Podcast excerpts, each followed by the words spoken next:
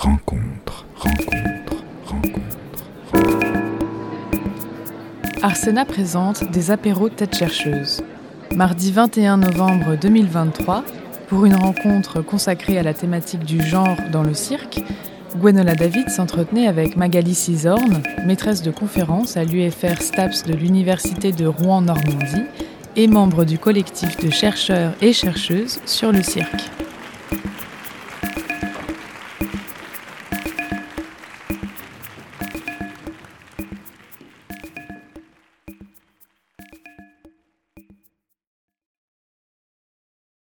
Bonjour à toutes et à tous, bienvenue pour cet apéro Tête chercheuse consacré à la thématique cirque et genre. Nous recevons Magali Zizorn, maîtresse de conférence à l'UFR STAPS, STAPS c'est-à-dire Sciences et techniques des activités physiques et sportives de l'Université de Rouen-Normandie. Vous êtes également membre du collectif chercheurs-chercheuses sur le cirque, autrement dit CC Cirque. Bonjour. Bonjour. Nous allons donc euh, discuter de cirque et genre. Euh, c'est donc une, thématique qui est au cœur euh, du cirque, puisqu'on a pu observer entre le cirque traditionnel et le cirque contemporain une évolution majeure dans la représentation des genres féminin, masculin. Et même si le cirque joue souvent avec les normes, et eh bien s'il y a une norme qui y résiste, et eh bien c'est celle du genre. Donc euh, il nous semblait euh, euh, urgent de porter l'attention sur cette thématique. Une thématique, Magali Zizorn, que vous travaillez depuis longtemps, puisque votre mémoire de maîtrise était consacrée à la transformation des arts du cirque et des identités de genre. Euh, qu'est-ce qui vous a intéressé dans ce sujet au point de le travailler pendant toutes ces années?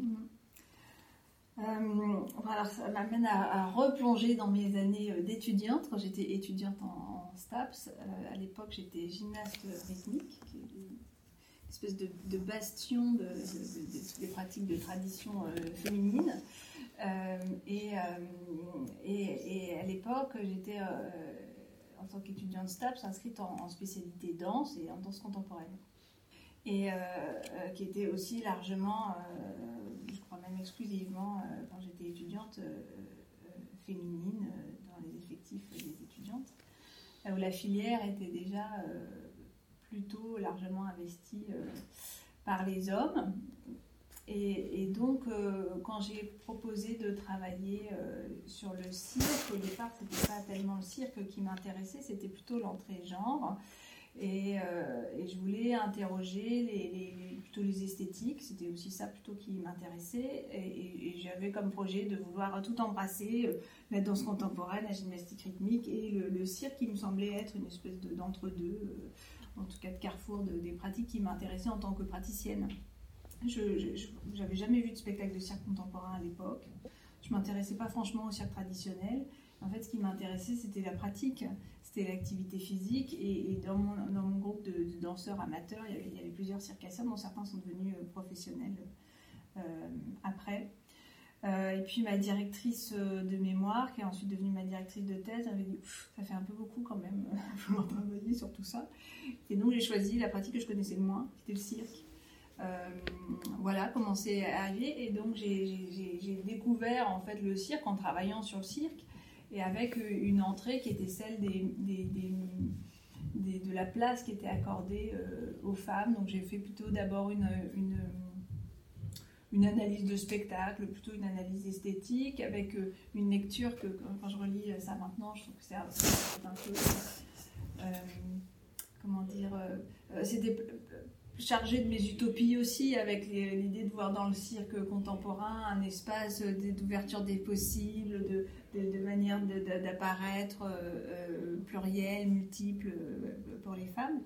Euh, mais c'était quand même aussi un, espace qui était investi de ces utopies-là. Et, donc mes premiers travaux croisaient l'analyse de spectacle avec des entretiens semi-directifs qui m'intéressait, c'était d'avoir le sens que les uns et les autres, ou les unes et les autres, euh, mettaient dans leur, euh, dans leur manière d'apparaître euh, en piste ou en scène. Mm. Et dans la foulée, j'ai fait un mémoire sur les femmes clowns, alors que je connaissais encore moins, je connaissais encore moins de choses sur les clowns. Mais euh, c'était resté complètement dans l'ombre dans mon mémoire de maîtrise. Et donc la question euh, du rire, la question du ridicule, la question de la chute, la question de la fragilité, enfin, tout ça, ça m'intéressait beaucoup. Donc j'ai fait mon mémoire de débat sur les femmes clowns.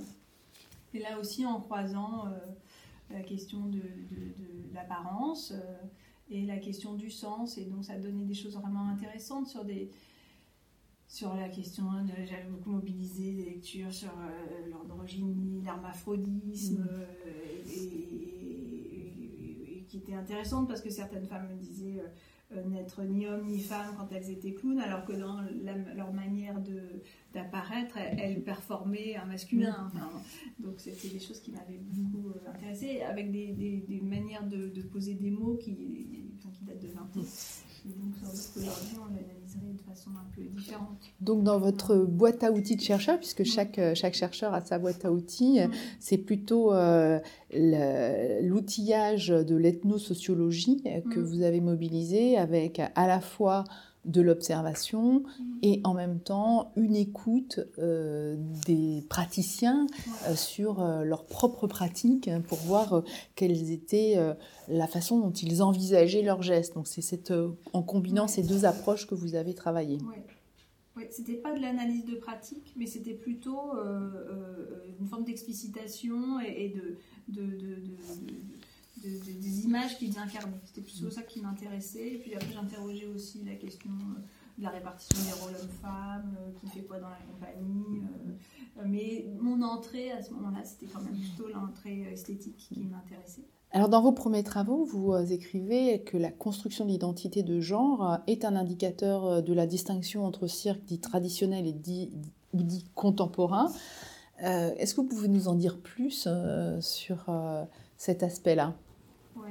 Euh, mon, entrée, en fait, c'était euh, c'était de faire de la question du genre un indicateur de différenciation des genres esthétiques du cirque traditionnel et du cirque contemporain.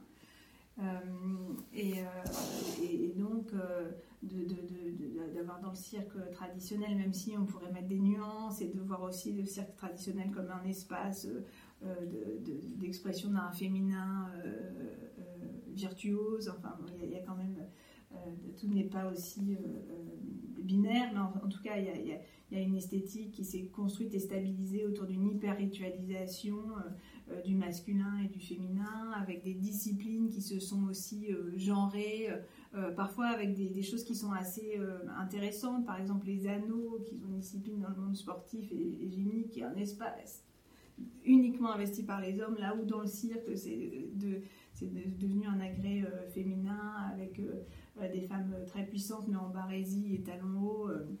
Et donc, il y a, des, chemins euh, divergents qui ont été pris dans certaines disciplines. Donc, ça, c'est très intéressant, mais toujours avec une, hyper-ritualisation des identités qui, sont genrées, mais qui, on pourrait l'élargir à d'autres types d'identités mmh. dans le cirque traditionnel.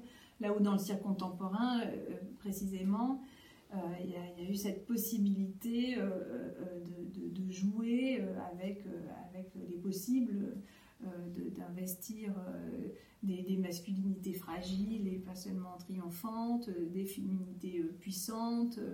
Donc à, l'époque, c'était le début de.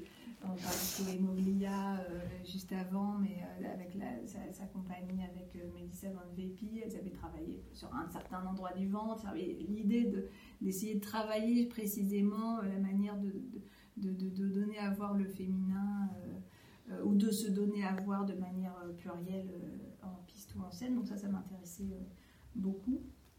Par contre, j'étais pas du tout rentrée dans une, forme de, comptabilisation où sont les femmes. on constate aujourd'hui que certaines disciplines restent très genrées dans les écoles, par exemple. Voilà, ça s'était resté aussi euh, euh, euh, dans, dans l'angle mort de, mon approche, puisque j'étais plutôt, enfin, plutôt rentrée par la question du sens et de, et de, la manière dont les artistes décidaient aussi d'investir la pluralité des, des possibles.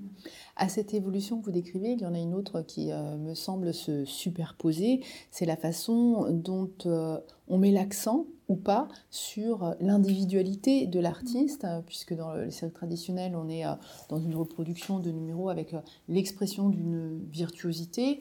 Le cirque contemporain va mettre en avant d'autres modes de production, d'autres modes de création qui vont euh, donner à voir la singularité de chaque geste. Et de la singularité il y a aussi euh, dans la singularité il y a aussi l'expression de, l'intimité de l'identité euh, différente multiple de, chacun. Donc ces deux phénomènes se superposent pour déconstruire ces, ces, rituels ou cette hypersexualisation qui est, est en vigueur dans le cirque traditionnel.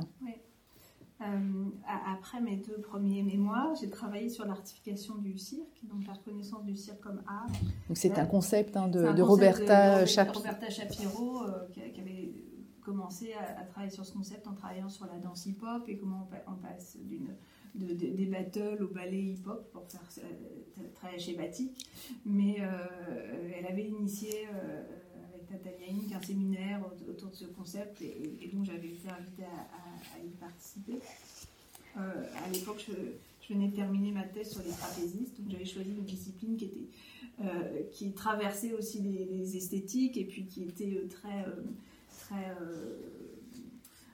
très inscrite dans des imaginaires du cirque traditionnel, mais aussi qui, avait une connexion avec la gymnastique et qui avait des, traductions ou des investissements très genrés. Donc c'est pour ça que j'avais choisi le trapèze.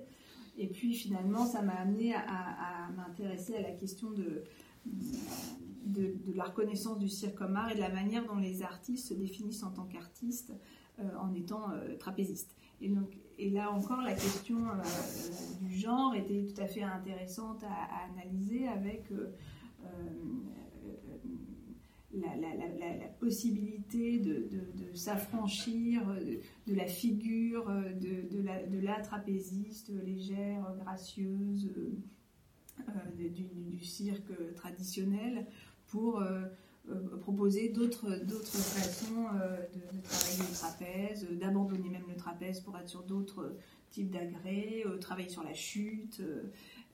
et, ça correspond tout à fait euh, à, cette logique euh, d'artification, de sortie d'une virtuosité euh, de, la forme et de la figure pour aller parfois vers ce qu'Agathe Dumont appelle une virtuosité du, sentir ou du sensible, et, mais aussi avec une, large palette d'expression des possibles, en tout cas revendiquées.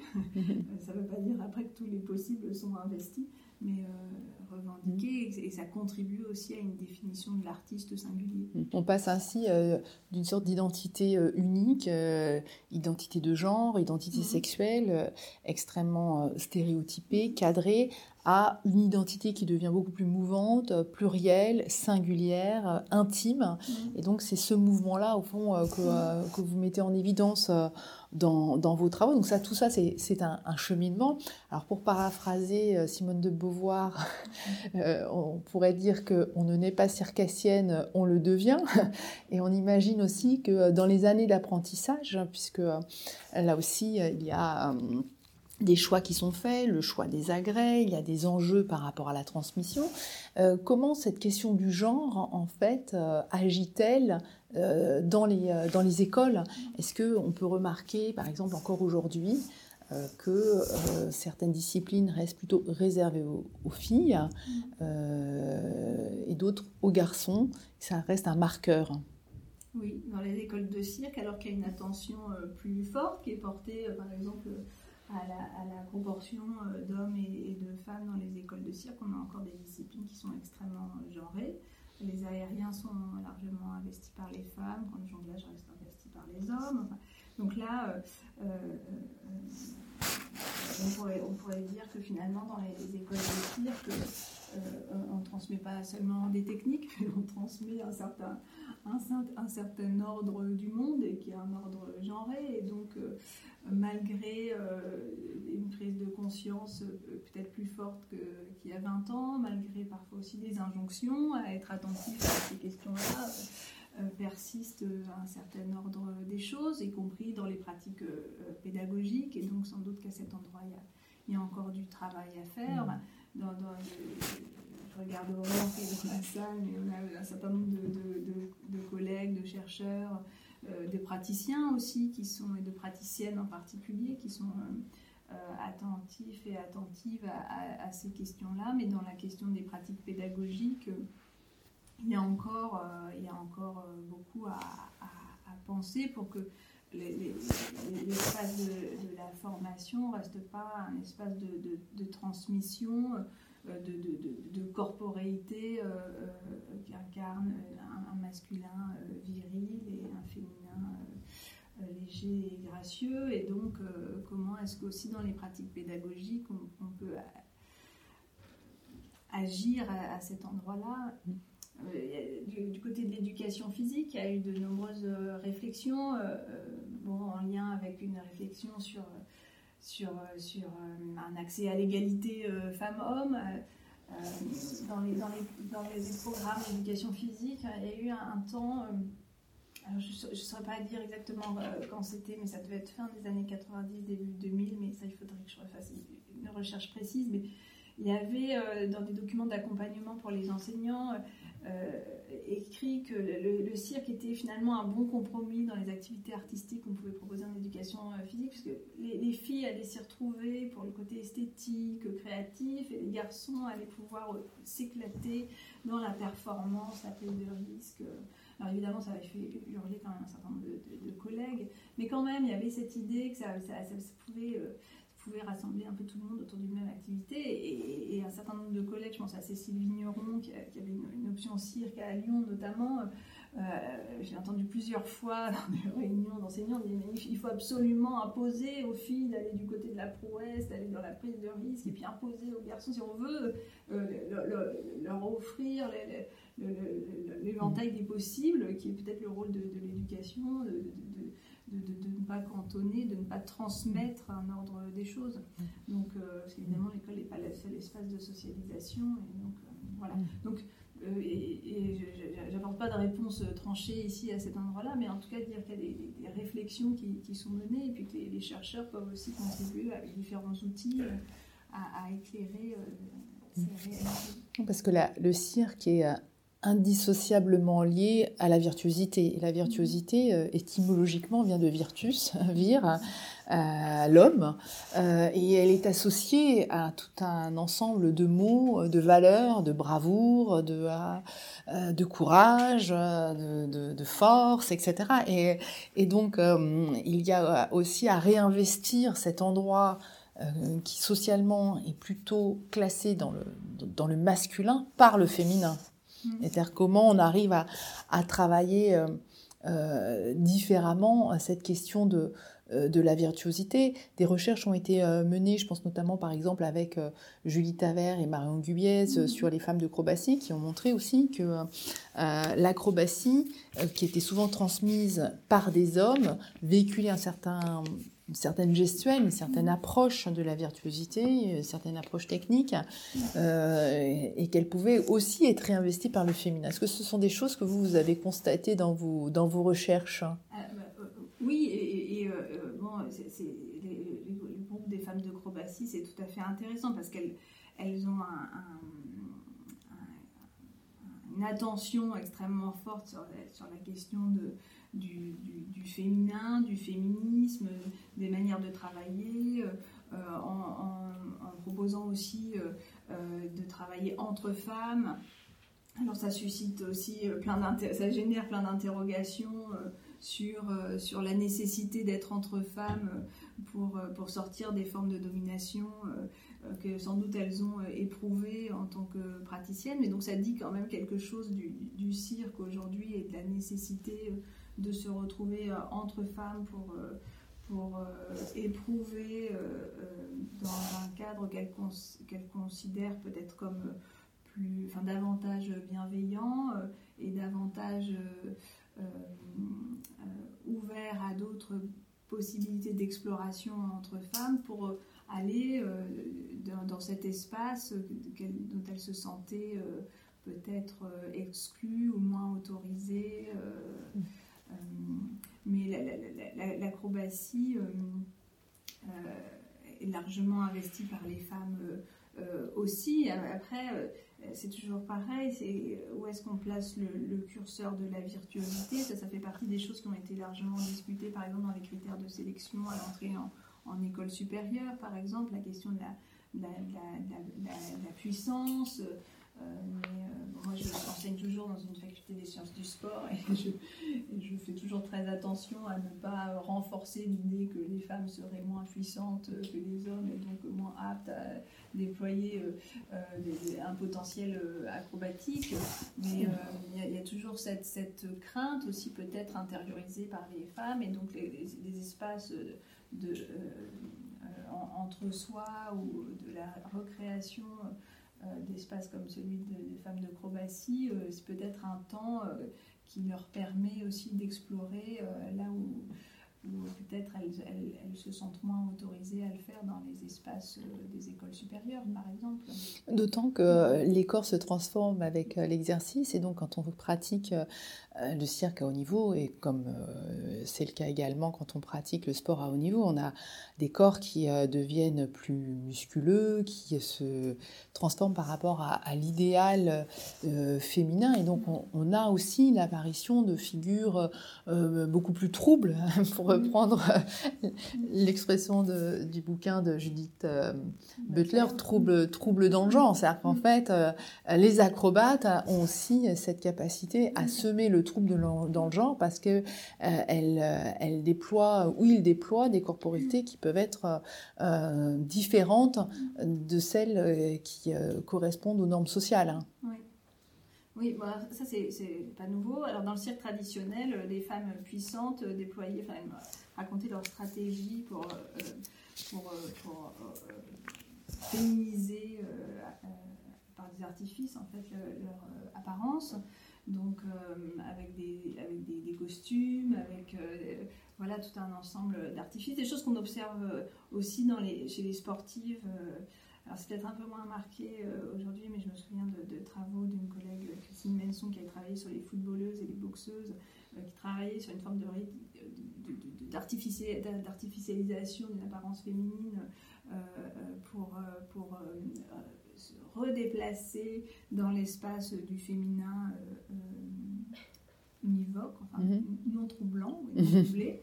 Euh, on, observe ça typiquement aussi dans, le cirque traditionnel avec des femmes puissantes trapézistes, mais qui sont dans une, hyper-ritualisation du féminin. Dans le cirque contemporain, il y a davantage des jeux dans, les, dans, les, manières d'apparaître, d'assumer euh, une puissance ou d'assumer de la fragilité euh, euh, pour les hommes, par exemple. Et donc, c'est à cet endroit-là que, les choses peuvent peuvent jouer, même si on a parlé des, permanences, hein, du, féminin aérien. Mm. Donc à cet endroit-là, les choses bougent, mais quand même, mm. dans la répartition des rôles en piste ou en scène, on est encore on est dans un investissement des possibles peut-être plus élargi, mais il y a encore, euh, il y a encore des persistances et des, des résistances aux transformations. On dit souvent que l'imaginaire du cirque, finalement, est le reflet de ce qui se passe dans la, dans la société. Donc, euh, l'imaginaire des genres, du féminin, de l'idéal féminin, de l'idéal masculin, euh, a énormément euh, évolué, on l'a dit, dans le cirque contemporain. Et pourtant, on s'aperçoit, il suffit de euh, d'écouter euh, les constats alarmistes hein, de certains sur euh, ce qui est véhiculé comme image de la femme ou des hommes sur les réseaux sociaux, avec une hyper sexualisation par y compris des opérations esthétiques. Et on, a, on a le sentiment que finalement le, cirque devient un, espace de transgression finalement sociale encore plus fort aujourd'hui, puisque la sexualisation des rôles, euh, contrairement à ce qu'on pourrait penser, a tendance euh, à s'accentuer euh, dans certaines classes de la société. Mmh. oui, d'une certaine manière. c'est aussi le, ça, s'inscrit peut-être dans les dans l'histoire des utopies politiques du cirque contemporain qui est encore qui a encore aussi largement investi à cet endroit-là. on a parlé de femmes de Croatie, mais il y a aussi tout un ensemble de, il y a tout un mouvement autour de l'écoféminisme qui est, qui est important chez, chez les circassiennes. donc il y a aussi à cet endroit-là le, cirque contemporain euh, a des choses à dire euh, qui vont peut-être pas complètement euh, dans le sens d'une esthétisation, d'une hyperféminité telle qu'on peut la voir dans, des espaces médiatiques ou d'un divertissement à grande échelle. Mais bon, le, cirque, il est aussi traversé par, par, toute cette, par toutes ces images du féminin et du masculin. Quand on regarde le, cirque événementiel, on est encore sur, une image hypersexualisée euh, des femmes et, des hommes, là où peut-être dans un cirque contemporain, euh, et encore extrêmement divers, mais on peut aller euh, d'esthétique queer à un écoféminisme, avec un investissement bah, du cirque par les utopies qu'il peut incarner, avec parfois une façon de retraverser son, son histoire, euh, voire de, de, la réinventer euh, à, à, travers euh, cette, cette, possibilité de, de, jeu avec les, avec les normes sociales, avec tout cet imaginaire du, du, monstrueux, de la transgression, des, des, des frics qui peuvent aussi euh, faire l'objet d'une relecture euh, contemporaine euh, et, qui aussi permet d'analyser la manière identités, notamment de genre, sont, données à voir. On assiste en effet à un mouvement assez fort en ce moment dans la création contemporaine circassienne avec des cirques queer, parler d'écoféminisme, euh, avec un, jeu euh, sur, les normes qui, euh, qui s'accentue. ça veut dire que cette utopie politique du cirque transgressif, finalement transgressif par nature des normes physiques qui affectent et qui pèsent sur chacun. donc cette, cet espace de liberté devient de plus en plus revendiqué sais pas s'il est de plus en plus, hein, il, faudrait quantifier. Ou explorer. en tout cas, ça, reste une des caractéristiques importantes euh, c'est-à-dire d'être traversé par un certain nombre d'utopies euh, politiques et, d'une revendication de la marge. Et, euh, c'est un des moteurs d'action d'un certain nombre d'artistes. Et, donc cette question des, identités qui est, très importante euh, aujourd'hui euh, dans la manière dont on, dont on, interroge le masculin, le féminin, euh, ce que c'est qu'être un homme, ce que c'est qu'être une femme, évidemment traversé aussi par les artistes et, et, le cirque est sans doute un espace où, ces questions-là peuvent être performées et, investi par des artistes de façon aussi euh, euh, très reliée à l'histoire du cirque comme une espèce de monstration des, possibles et des possibles extraordinaires. Mm. Oui, qui euh, transcende ou qui transgresse les normes très strictes ou le cadre un peu orthonormé justement des, possibles du commun des mortels. Alors, on a parlé de, de, ces aspects sur l'identité. Euh, de ses conséquences aussi sur, euh, sur les créations. Euh, il y a aussi des conséquences quant au statut des artistes, le genre, être femme, être homme. il y a des différences qui, qui, se, qui se font jour, en tout cas qui sont traduites dans les chiffres. le, le vient de faire paraître ces chiffres sur l'égalité homme-femme et on voit que le cirque Et euh, parmi les, secteurs où le nombre de metteuses en scène est le plus faible, on est à 29% des créations sur la saison dernière, le plus élevé étant le jeune public avec 57%. Donc on voit qu'il y a des différences qui sont, qui sont liées au, genre et qui, là, touchent aux conditions de travail et aux conditions d'accès euh, au mode de représentation, enfin, au mode de production, aux, moyens de production. Si on reprend euh, cette thématique cirque et genre euh, sous, sous, cet aspect plus de parcours des artistes, comment a évolué le statut des femmes artistes dans le temps et quels sont, selon vous, les, les, grands enjeux qui restent à relever? Alors, moi, je, je, vais parler d'une enquête que j'avais menée à, l'occasion de ma, première grossesse.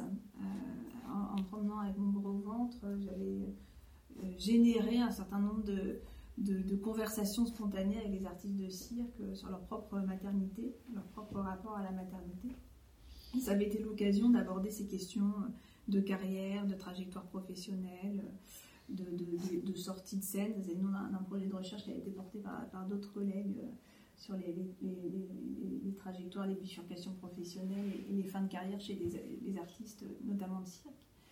Euh, ça, il y, a un enjeu à cet endroit qui est très fort et qui est d'ailleurs très investi aujourd'hui euh, par les artistes de cirque, avec des, questions qui sont moins de l'ordre de l'artistique ou de la, reconnaissance artistique et la, et volonté d'être reconnu en tant qu'artiste, mais avec des, revendications qui sont des revendications professionnelles et d'organisation de, du travail quand j'avais fait ce travail, c'était il y a 13-14 ans, euh, les revendications, elles portaient à l'époque sur euh, le calcul euh, du congé maternité pour les intermittentes du spectacle, sur la difficulté d'être accompagnée à cet endroit-là, et sur les craintes de, décrocher dans un secteur qui est quand même caractérisé par euh, par les précarités euh, importantes, euh, des, compagnies qui sont souvent des petites compagnies, qui fonctionnent sur une logique de projet. Et donc la, maternité est une période particulièrement fragilisante pour les artistes femmes. Et donc j'ai recueilli des récits tout à fait...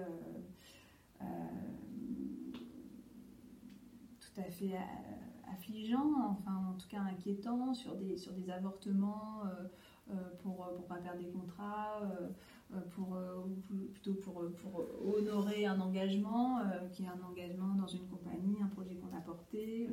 donc ces questions sont des questions extrêmement importantes, sensibles et, et, et à l'époque, on peut, discuter à l'endroit du collectif. Euh, finalement, euh, le cirque traditionnel à cet endroit est bien plus protecteur, quand il s'agit de grandes familles de cirque, hein, euh, puisque les, femmes de, cirque bah, restent dans un collectif, ont leur espace de travail sur lequel elles peuvent retourner s'entraîner finalement plus facilement là où dans le cirque contemporain, l'accès à des lieux de répétition reste encore euh, très difficile. Et donc, quand on sort d'une compagnie, euh, ben, on se retrouve aussi euh, finalement relativement isolé. La question de, l'entraînement au long cours est quelque chose qui est peu discuté et, investi par les institutions, là où les choses sont très organisées à l'endroit de la diffusion, de l'accompagnement à la création d'avoir des lieux d'entraînement euh, au long cours, en dehors d'un temps de, création, c'est des choses qui sont euh, extrêmement rares. Donc pour ces femmes, euh, pour la question de la maternité, c'était un point d'entrée très intéressant pour, pour interroger ce que c'est que qu'être artiste de cirque professionnel. Donc à, cet endroit-là, c'était moins la question de l'identité d'artiste qui m'intéressait, paraître comme un artiste singulier, mais plutôt qu'est-ce qu'être travailleur, cirque quand on est une femme. Et c'est ce qui expliquerait qu'aujourd'hui, par exemple, euh, c'est ce que montrent les chiffres, hein, les porteuses de projets qui assument une mise en scène sont euh, beaucoup moins nombreuses, puisque ça représente un tiers hein, de, des spectacles, beaucoup moins nombreuses que, que les hommes. Ça fait, ça fait, partie des facteurs explicatifs, mais il n'y a, pas que ça comme, comme élément. après, il y a, d'autres choses qui sont intéressantes. Dans les familles monoparentales, chez les artistes, ce sont souvent les, les, les femmes qui ont qui ont la charge de, l'enfant. Donc ça, ça, dans, un, mode de vie nomade, même si c'est du nomadisme de chambre d'hôtel, ça, pèse fortement sur les, sur les trajectoires professionnelles des femmes.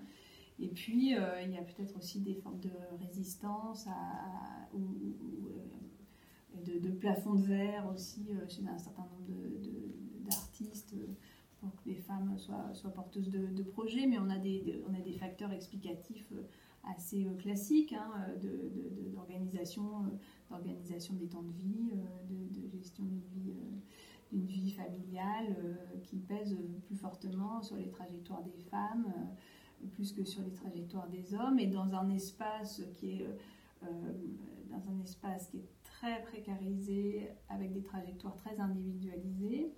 Euh, ça pèse encore plus fortement sur les femmes que sur les hommes. Mm. Eh bien voilà encore une norme euh, à transgresser pour, euh, pour le cirque. Merci beaucoup Magali Zizorn. Merci.